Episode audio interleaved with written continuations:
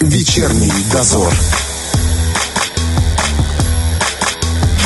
Говорим о том, что волнует каждого. На Первом радио. Продолжаем вечерний дозор. Роман Трощинский, Валентина Демидова. Мы все так же в студии. И в этом году те, кто ценит поэзию, отмечают 130 лет со дня рождения Марины Цветаевой, одной из главных представительниц всей русской поэзии, в частности, конечно же, Серебряного века. О жизни и творчестве этой непростой личности мы сегодня и поговорим. У нас в гостях старший преподаватель кафедры русской и зарубежной литературы ПГУ, заслуженный работник народного образования Приднестровья Галина Николаевна Николаева. Здравствуйте. Здравствуйте. Очень рада, что вы нашли время прийти сегодня к нам. Ну и прежде чем перейти к самой Цветаевой, давайте немножечко поговорим, в принципе, о Серебряном веке. Что это за период такой, чем он важен и, скажем так, кого взрастил? В русской литературе период Серебряного века занимает очень большое место и является очень ярким периодом в отечественной культуре, философской мысли, богословских исканиях, в широком плане в культуре вообще. Серебряный век берет начало с конца 90-х годов XIX века и, как говорил Вадим Крейт в одной из своих работ, завершается фактически с началом гражданской войны. С тем самым роковым 21 годом, который не является началом гражданской войны, а является концом жизни двух великих поэтов, представителей этого периода – имеется в виду Александр Блок, который умер в начале августа 21-го, и Николай Гумилев, расстрелянный в 20-х числах 21 -го года в августе месяце. С утратой этих двух выдающихся личностей Крейт считает завершение периода Серебряного века.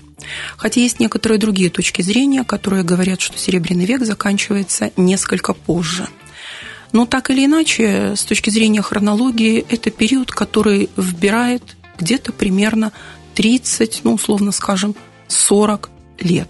Если говорить о том взлете духовной культуры и философской мысли, то совершенно верно э, сказал известный исследователь, критик, автор многочисленных работ венгеров, который определил этот период как эпохой русского ренессанса. Серебряный век был назван э, по сравнению с предыдущим XIX веком, который называли Пушкинским золотым веком, он был назван Серебряным веком, таким образом обозначив некую преемственную линию и духовную связь между жившими на рубеже XIX-XX века и теми великими предшественниками, которые были великим достижением, чье творчество было великим достижением и достоянием культуры XIX века. Серебряный век русской поэзии э, как и культуры в целом, дал очень много выдающихся имен. Если мы будем говорить о литературном э, плане, то это такие великие имена, как Анна Ахматова, как Марина Цветаева, Осип Мандельштам. Э, если мы будем говорить о тех, кто занимался не только литературой, но и критической деятельностью, это, наверное, будет Дмитрий Сергеевич Мережковский. Если мы будем говорить о писателях и философах, то это Василий Розанов. Если мы будем говорить о художниках, то, наверное, это в первую очередь наш земляк это художник Ларионов и его замечательная супруга Наталья Гончарова. Период очень интересный. Интересный с точки зрения развития литературных направлений, течений. Это расцвет символизма, это акмеизм, это футуризм, это развитие э, новокрестьянской поэзии, наиболее яркими представителями которые были Николай Клюев и Сергей Есенин. То есть со всех точек зрения это действительно удивительный период можно, наверное, сказать, великий духовный, эмоциональный всплеск. Вот поэтому, очевидно, мы и говорим сегодня о наиболее ярком представителе этого периода. Марина Цветаева, а где родилась, когда и в какой семье? Марина Ивановна Цветаева принадлежит к очень высокодуховной семье. Ее отец Иван Владимирович Цветаев был э, профессором искусствоведения. Он заведовал кафедрой в Московском университете по э, иерархии табели о рангах он был тайным советником. Это человек, который э, защитил свою э, диссертацию посвященную культуре древнеиталийского народа Оски, для чего неоднократно побывал в Италии и, как он сам говорил, практически использовал эту древнюю землю для того, чтобы изучить многие из надписей, которые еще сохранились после археологических изысканий. Иван Владимирович был великий подвижник русской культуры. Это был тот человек, усилиями которого – был создан Музей изящных искусств в Москве. Мама э, Марины Ивановны Цветаевой, Мария Александровна Мейн, была замечательной пианисткой, очень талантливым человеком, знавшим несколько иностранных языков. Э, виртуозно владевшая искусством игры на фортепиано. И известно, что своим мастерством исполнительским она восхищала даже Антона Рубинштейна, того, кто считался выдающимся исполнителем музыкальных произведений. Ну и, наверное, к слову, надо сказать еще и нашим земляком. Он уроженец силовых Вытинцы, где сегодня угу. существует музей, посвященный этому человеку. То есть атмосфера вот такой семьи с интересом к высокому искусству, к духовному миру, она и сформировала, конечно, личность Марины Ивановны Цветаевой и ее родной сестры Анастасии. Поэтому в первых стихотворениях первой книги Марины Ивановны очень большое место уделено именно дому, который она определяет как особый мир, взрастивший ее и давший ей путь в большую литературу. Что касается образования, здесь, конечно, эм, были самые разные варианты, и она училась не в одной гимназии. Как я понимаю, все складывалось не очень гладко. Характерная женщина была, девушка. Марина Ивановна по своему характеру, если опираться на воспоминания о ней, была бунтаркой. Ей э, нравилось все то, что позволяло себя самоутверждать в этой жизни. Поэтому ее учеба в нескольких московских гимназиях складывалась э, не совсем удачно. Я имею в виду первые две гимназии.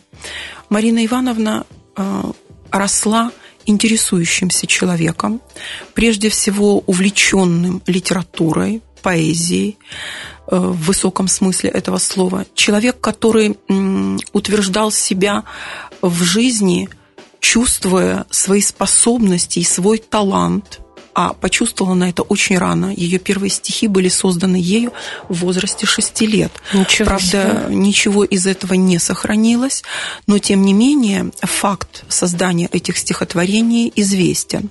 Первое серьезное обращение к литературе у Марины Ивановны произошло чуть позже, но тоже в достаточно юном возрасте когда ей было около 14 лет. Это как раз период ее гимназической учебы. В это время она, например, приходила э, в гимназию и среди своих сверстников считала необходимым говорить о таком романе, как роман Чернышевского «Что делать?». На Марину Ивановну Цветаеву смотрели как э, на человека одаренного, как на человека способного, которому дано более, чем другим. Естественно, что с такими воспитанниками всегда сложнее разговаривать. У них есть своя позиция, своя точка зрения, у них есть свои суждения, не всегда похожие на те, которые желали бы э, от них услышать их воспитатели. Ну, полагаю, что причина оставления одной и второй московской гимназии, в которых училась Марина Ивановна, были связаны именно с этим. Закончила она гимназию э, Брюханенко э, на момент э, учебы и до, собственно говоря, гимназии она получила очень хорошее домашнее образование. Надо отметить тот факт, что Марина Ивановна вместе со своей сестрой Анастасией и вместе с мамой Марией Александровной, которая э, тяжело болела туберкулезом, покидала неоднократно Россию и жили все вместе за границей с целью лечения Марии Александровны.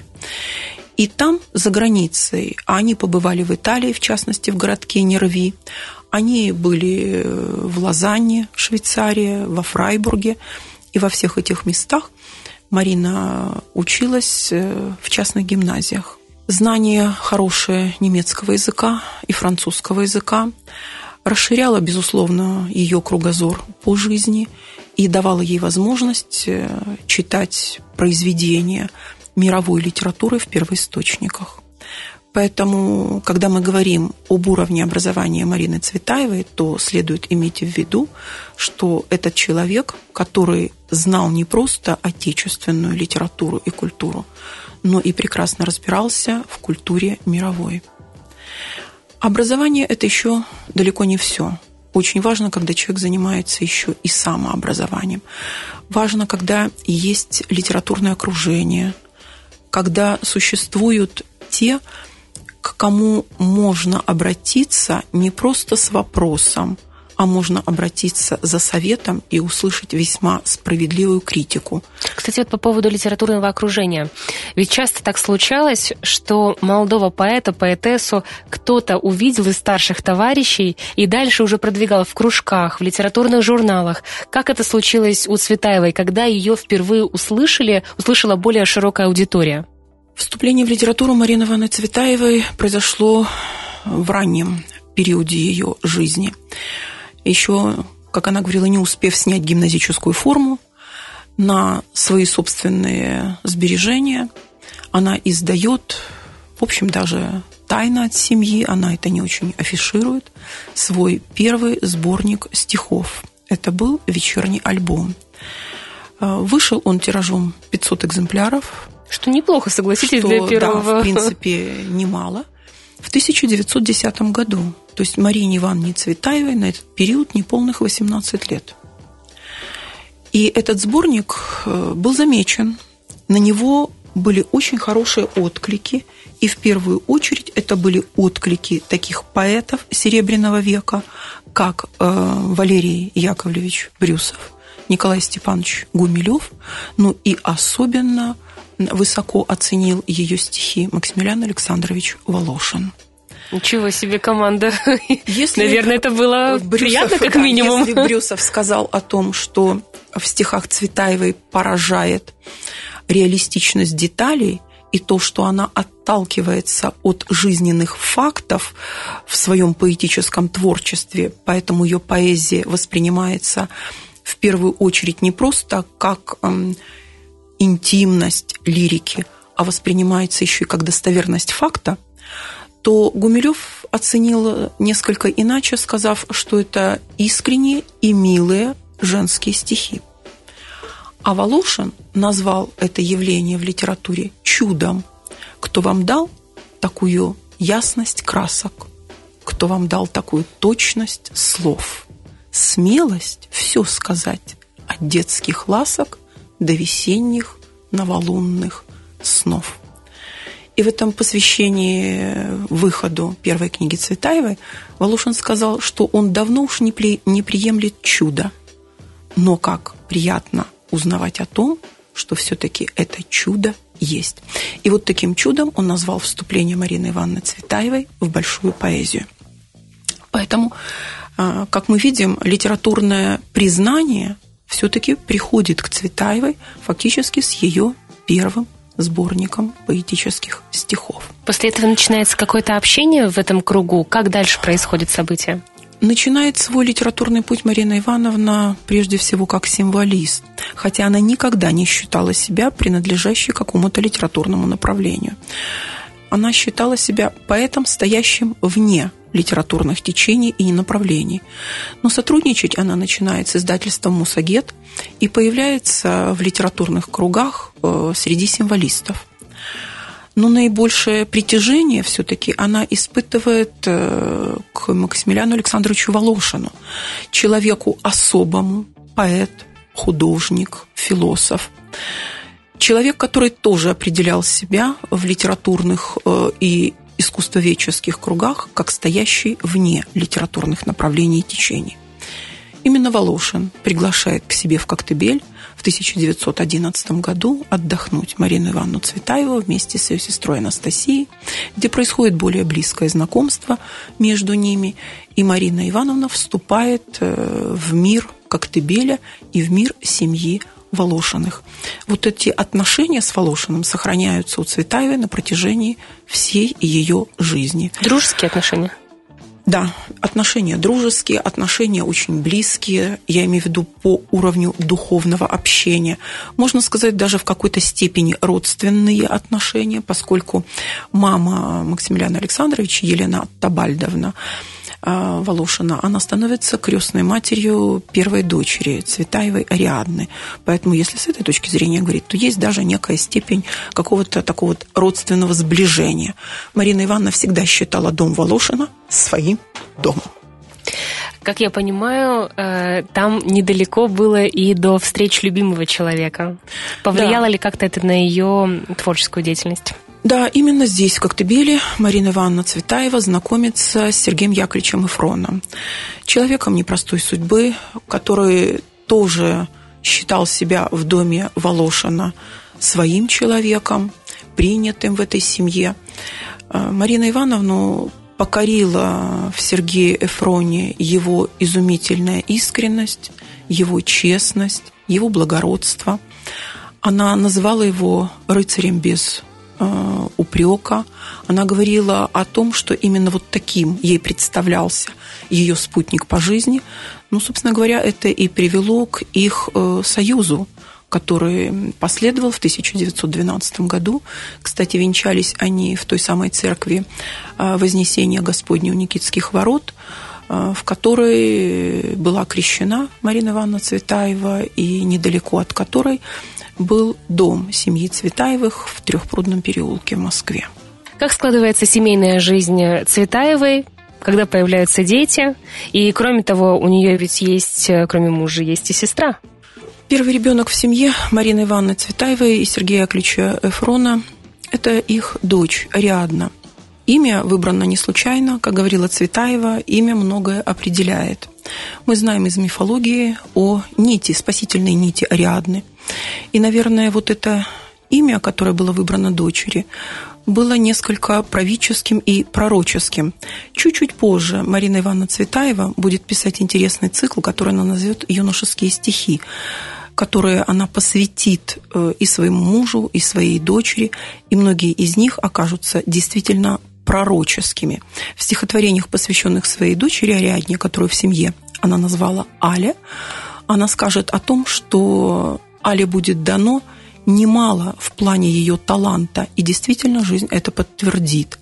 Ариадна Сергеевна Эфрон будет замечательным переводчиком, и этим, собственно говоря, она и войдет в литературу. И в отличие от своей мамы, которая никогда не была членом Союза писателей, своей страны Ариадна Сергеевна станет членом Союза писателей СССР. И самую главную свою заслугу она будет видеть в том, чтобы собрать полный архив Марины Ивановны Цветаевой настолько, насколько это будет возможно. И действительно, многое о Марине Ивановне мы знаем на сегодня благодаря усилиям ее дочери Ариадны Сергеевны Эфрон. Архив она собрала – сдала его в Центральный государственный архив хранения ЦГАЛИ, и он был закрыт по завещанию Ариадны Сергеевны до 2000 года. Поэтому очень многие публикации и новые факты, которые до этого момента практически были неизвестны широкому читателю, стали открываться спустя столь длительное время. Наверное, ну, для преподавателей литературы, да, литературоведов это очень... Не вспомнить пророческие слова самой Марины Ивановны Цветаевой, которая сказала о том, что ее стихам, как драгоценным винам, настанет свой черед. Ну и не только стихам, но и ее великому литературному наследию. Да, семейная жизнь складывалась у Марины Ивановны не очень просто.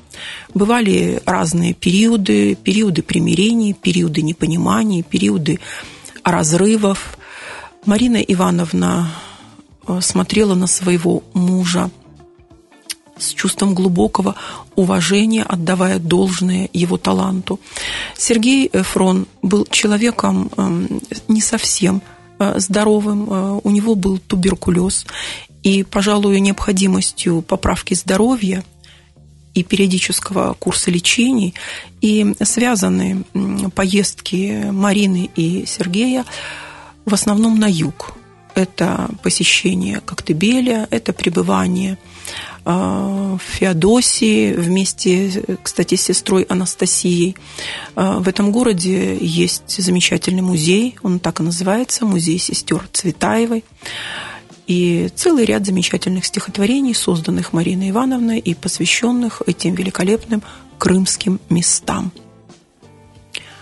В 1916 году Марина Ивановна э, гостит у своей сестры Анастасии в городе Александров, э, центральная часть России, проводит там лето вместе с сестрой, ее гражданским мужем Минцем и сыном э, Анастасией Андреем. Гостит она вместе со своим супругом Сергеем Эфроном и дочерью Ариадной. Э, в этот период э, Цветаева пишет много замечательных стихотворений. Самым известным и популярным из них становится стихотворение «Мне нравится, что вы больны не мной». Там все было непросто. Да, посвященное мужу, ну, гражданскому мужу Анастасии Цветаевой Минцу. Надо полагать, что внутренний духовный мир Марины Ивановны Цветаевой был близок не только сестре, но и окружению сестры. И Марина Ивановна Цветаева, любя своего супруга и думая о своей семье прежде всего, отдает должное э, тем многочисленным скажем, увлечения, может быть, которые были в ее жизни, и тем не менее, все-таки не разрывая семейных уз.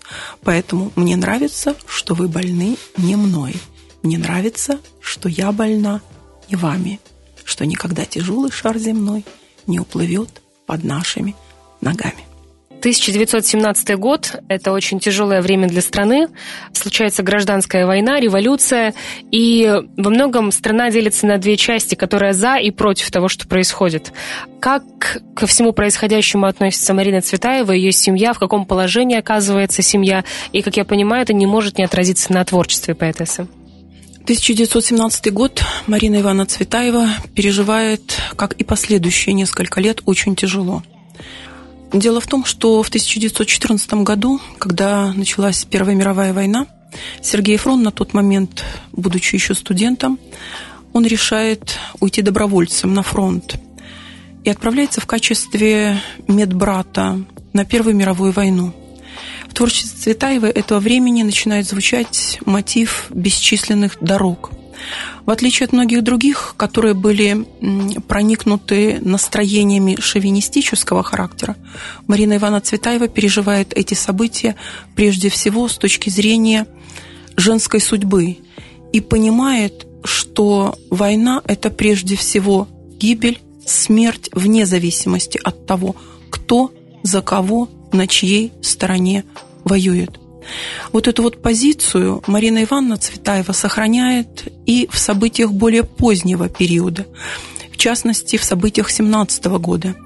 Если февральскую революцию она приветствует, то Октябрьскую революцию 17 года она не принимает и не признает. Ее супруг Сергей Яковлевич Эфрон оказывается в рядах белого движения – он эмигрирует из России в 1920 году. Фактически в разлуке со своим супругом Марина Ивановна Цветаева находится начиная с 18 года. Она переживает очень сложный период своей жизни, когда она говорит о том, что она уроженка Москвы, той, которую она считала своим родным домом, той, которую она воспевала в своих замечательных стихах о Москве той, которую она называла великим домом, к которому мы все придем.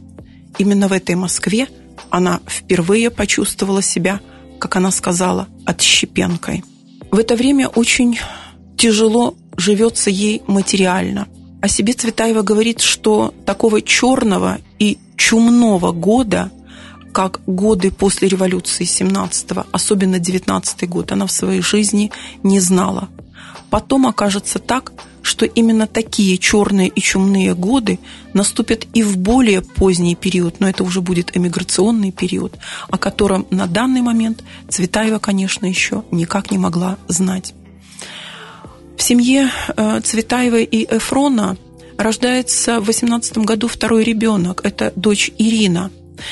И оставшись одна и нищенствуя, Цветаева не может содержать и кормить двух своих дочерей, Ариадну и Ирину. Поэтому она определяет их э, в Кунцевский приют для э, детей-сирот.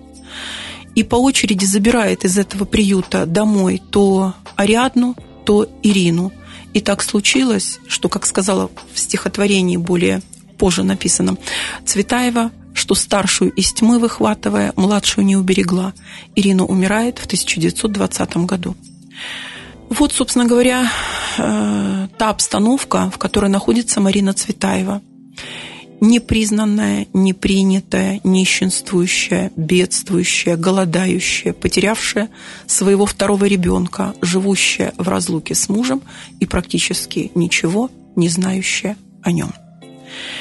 Цветаева говорила, что единственным спасением для нее в это время были прежде всего стихи и ее литературное творчество. Как ни странно, может быть, нам сегодня это кажется, говорить о творческом вдохновении, но тем не менее вот этот труд, а Цветаева считала поэзию прежде всего трудом, причем тяжелым трудом, она спасается в этот период жизни. Радостная весть приходит к Марине Цветаевой после того, когда из-за границы возвращается группа журналистов, 1921 году, среди которых был Илья Григорьевич Эренбург. И он привозит ей радостную весть о том, что ее супруг жив, он находится в эмиграции.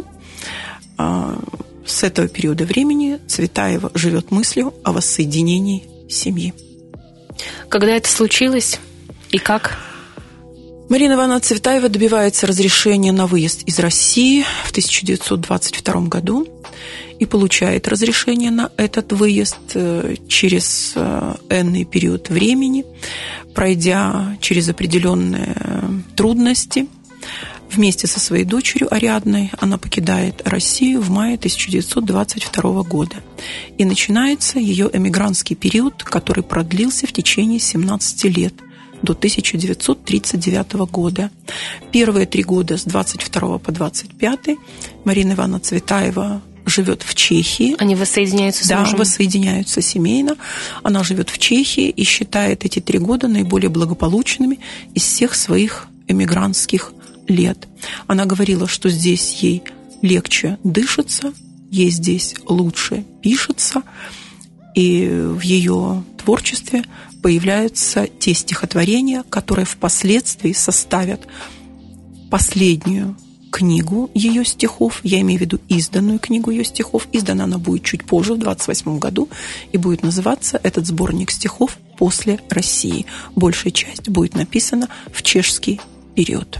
В этот период она поддерживает отношения со своими коллегами, поэтами, писателями, возможно, переписки, возможно, отношения также э, те, кто выехал в Европу. Надо сказать, что прежде чем э, достигла Марина Ивановна Чехии, она несколько месяцев, по-моему, около двух с половиной, она пробыла в Берлине.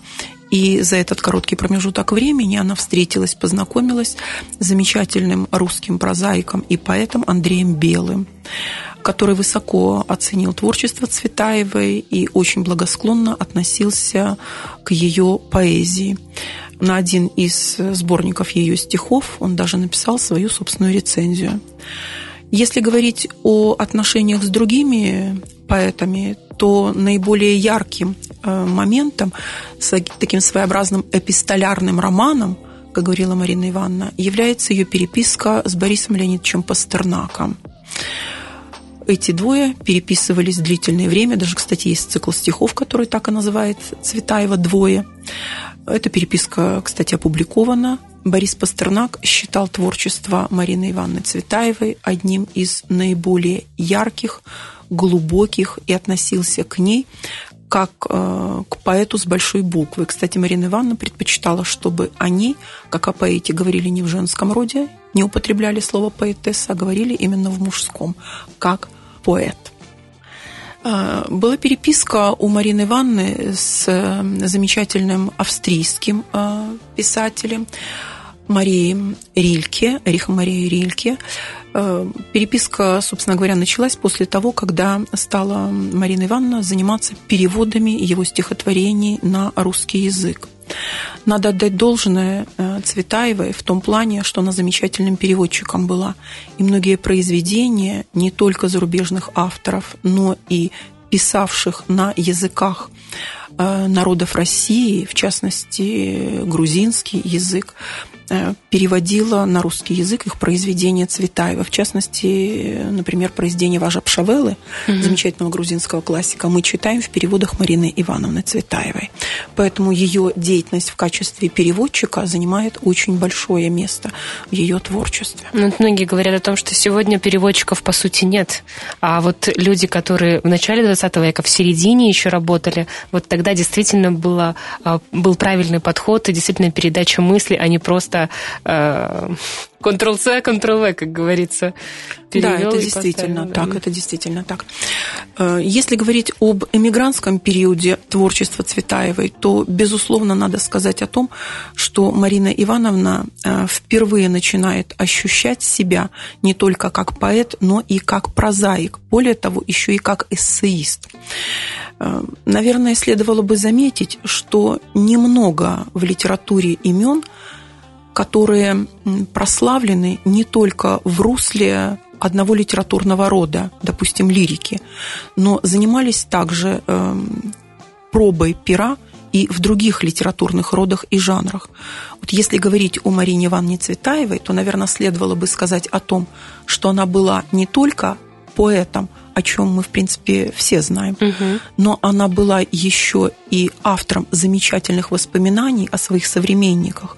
Она написала воспоминания о Максимилиане Волошине, слово об Альмонте к его юбилею 50-летнему. Она написала воспоминания о других авторах. Более того, она создавала еще и произведения, для постановки на сцене. Mm, То есть она пробовала себе. себя да, в драматургии. Успешно? Это началось в тот момент, когда ее познакомили с Евгением э, Багратионовичем Вахтанговым. А тем позна... самым? Да, тем самым. А познакомилась она сначала с актером театра Юрием Завадским, а затем вот с Евгением Вахтанговым. И разделяя театральные и режиссерские воззрения этого великого человека, она попробовала себя э, в плане драматургии. Ею создано несколько произведений драматургических, которые, в принципе, были опубликованы. Вот относительно театральной постановки ничего сказать не могу. А относительно того, что они существуют и действительно имели положительные отзывы, это факт. Вот это лишний раз говорит о широте дарования этого человека, о его таланте и о тех ресурсах, которые существуют у человека и возможности их реализации. Вы также сказали, что Марина Цветаева писала о своей миграции, в том числе как о годах э, тех самых темных и чумных. Когда это началось и в связи с чем?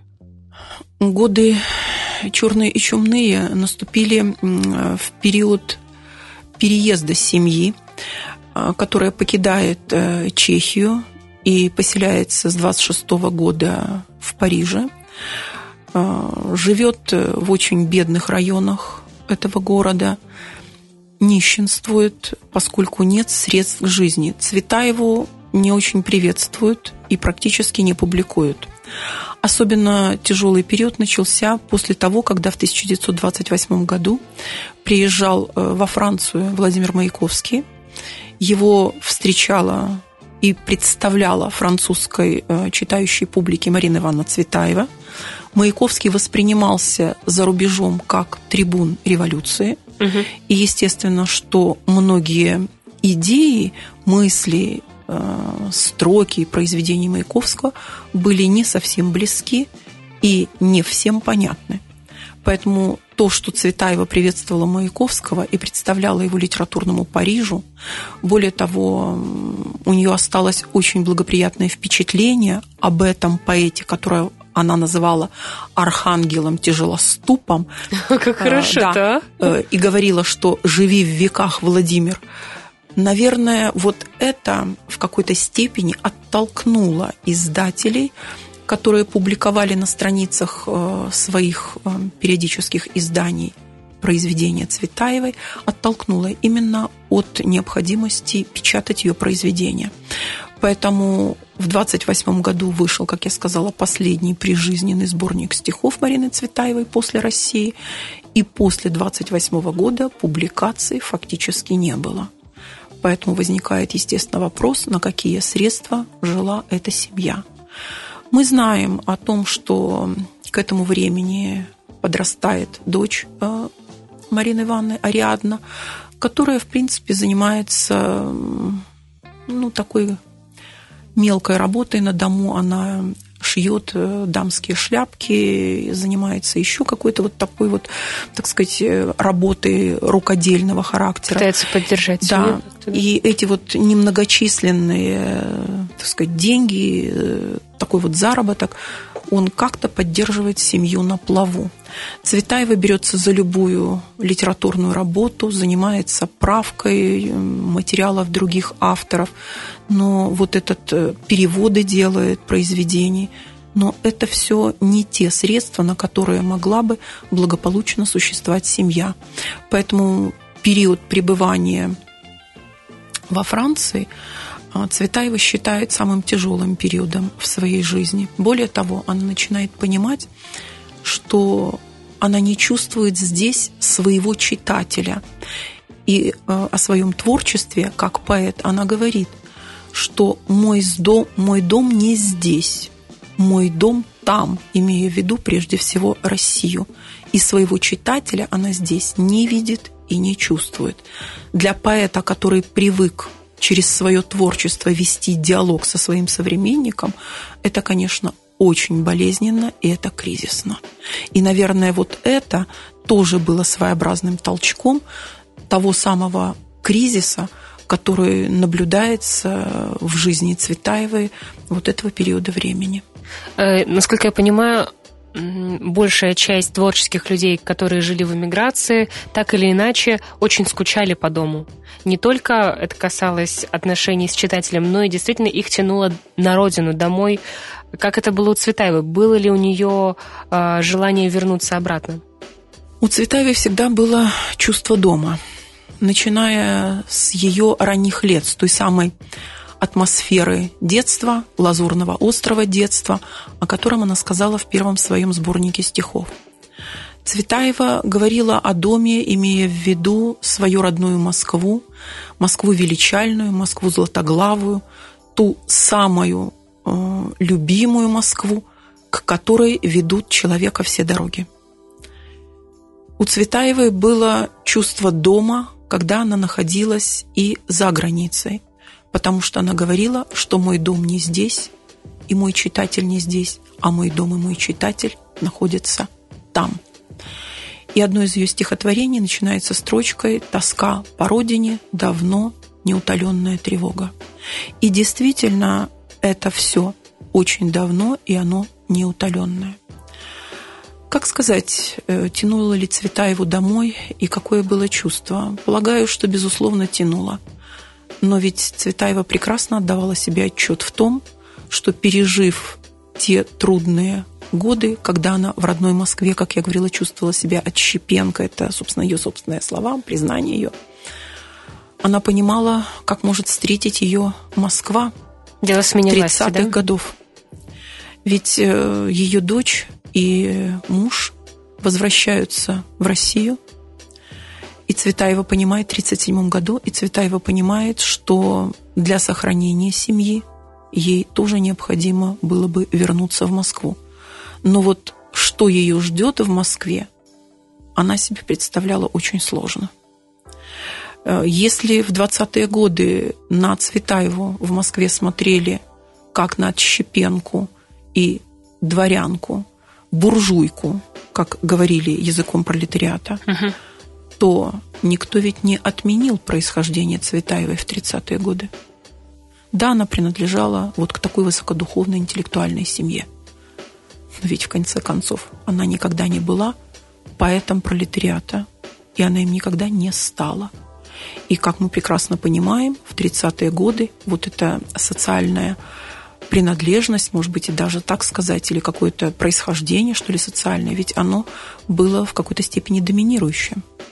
Поэтому, отдавая себе в этом отчет и понимая это, Цветаева не могла надеяться на то, что она будет по возвращении в Россию признанным поэтом. Собственно говоря, она об этом же и говорила. И все-таки она возвращается. Она, и все-таки она возвращается. Она возвращается в 1939 году вместе со своим сыном. И в этом же году... Уже сын есть. Да, есть сын. Он родился еще за границей в 25 году. Она возвращается сюда, и поселяется она в подмосковном небольшом местечке. Она поселяется в Болшево. Живут очень скромно в маленьком деревянном домике. Кстати, в Болшеве сейчас открыт дом-музей. Именно вот в этом, на этом месте, в, в том здании, где когда-то жила Марина Ивановна Цветаева но работы для нее нет. Она... И опять же дело в происхождении и в отношении. Э, я не могу утверждать, что дело в происхождении, но я полагаю, что это одна из причин. Э, Марина Ивановна полностью занимается переводами, и это единственное средство ее литературного существования. Она пишет э, воспоминания, и она занимается литературными переводами. Но заработка это большого не приносит. Поэтому после того, когда арестован муж и дочь, а они арестованы в 1939 году с разницей всего в несколько месяцев. Причины? А, причины, вы знаете, не всегда все объяснимые и не всегда до конца разъясненные. Дело в том, что Сергей Яковлевич Эфрон придерживался а, ранее совершенно иных взглядов, иначе бы он не оказался среди а, участников белого движения. Затем, находясь в эмиграции, он стал придерживаться просоветских убеждений. И он вступил в организацию, которая контролировалась э, органами НКВД. Угу. В силу целого ряда причин, которые можно называть, но утверждать, наверное, было бы сложно, он попал в поле зрения деятельности этой организации и, собственно говоря, ему и была инкриминирована вина в участии тех, так сказать, дел, которыми занималась эта организация. Прямое было участие, косвенное было участие, много называлось разных имен, арестов э, э, известных разведчиков, э, в частности, Игнатия Рейса и так далее. Но многие дела, как мы знаем, в эти годы были и сфабрикованными, и, так сказать, пришито было немало каких-то, может быть, даже и посторонних фактов и так далее. Тем не менее, и один, и второй арест и мужа, и дочери состоялись. Если Сергей Эфрон был расстрелян, то Ариадна Сергеевна неоднократно подвергалась арестам. И в более поздние периоды прожила она э, долгую жизнь. Она ушла из жизни в 1975 году. Mm-hmm сумев, как я сказала, собрать архив своей матери. Но этот период, именно 1939 год, для Цветаевой был очень сложным и тяжелым. Буквально приходилось выживать. Как мы знаем, в скорости начинаются события, связанные с началом Второй мировой войны. Вторую мировую войну еще Цветаева застала за границей, поэтому посвятила свой цикл стихов Чехии, о которой всегда вспоминала с чувством глубочайшей любви, и говорила о том, что этот народ себя защитит. Он грудью дал гранит, а сердцем он дал гранат. Вторую мировую войну Цветаева, естественно, воспринимает очень плохо. Она считает, что это катастрофа для мира. Но когда она приезжает э, в родную страну, и начинается в 1941 году Великая Отечественная война, Цветаева воспринимает ее как великое народное бедствие. 1941 год был катастрофичным не только для страны, он был катастрофичным и в жизни самой Марины Ивановны Цветаевой, потому что это последний год ее жизни. Э, дальше, как я понимаю, состоялась эвакуация в Елабугу из Москвы. Да, э, группа литераторов э, была эвакуирована из Москвы. Э, предполагалось, что Марина Ивановна остановится вместе с некоторыми другими семьями поэтов и писателей в городе Чистополь, но так получилось, что остановка была а, для нее не в этом городе, а в городе Елабуга. Именно туда она приехала вместе со своим сыном в начале августа 1941 года. А, затем она предприняла несколько поездок в Чистополь э, с желанием как-то трудоустроиться. Сохранилось э, ее заявление о том, что она просит принять ее на работу э, в Литфонд угу. в качестве посудомойки. Казалось бы, где... Да, казалось бы, где, но человек должен был как-то содержать себя и своего сына. Поэтому Марина Ивановна Цветаева была согласна на любую работу. В конце августа этого же года Марина Ивановна Цветаева уходит из жизни. Это было самоубийство? И, как я понимаю, э, не могут найти, скажем так, точной причины этого самоубийства. Что можно об этом сказать? Полагаю, что на такой вопрос никто не даст точного и конкретного ответа. Если мы будем судить по той записке, которую оставила Марина Ивановна своему сыну, Георгию, которого в семье она называла Мур, она сказала, что я теперь совсем не та, и я зашла в тупик – что значит не та? И какой тупик имела в виду Марина Ивановна? Она ведь стихи перестала Судить писать. можно по-разному. И говорить можно много, но до конца понять причину того, что человек вот так расквитался, рассчитался, ушел из жизни, как сказал ее сын, логически завершила свой жизненный путь. И опять возникнет масса всяких вопросов что это значит. Полагаю, что, может быть, не стоит все-таки искать такой конкретный, доскональный ответ на вопрос о причине самоубийства Марины Ивановны Цветаевой. Если этот факт случился, то он случился, и решение приняла сама Марина Ивановна.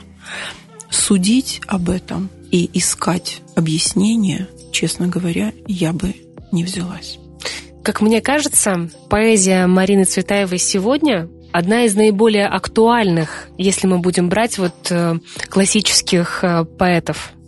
Почему так происходит? И я, не, мне кажется, не одна в своем таком мнении. Для многих Цветаева почему-то ближе Лермонтова, Пушкина, как будто бы вот она своя, как будто бы вы думаете даже в каких-то направлениях одинаково. Как так получается? В чем ее секрет?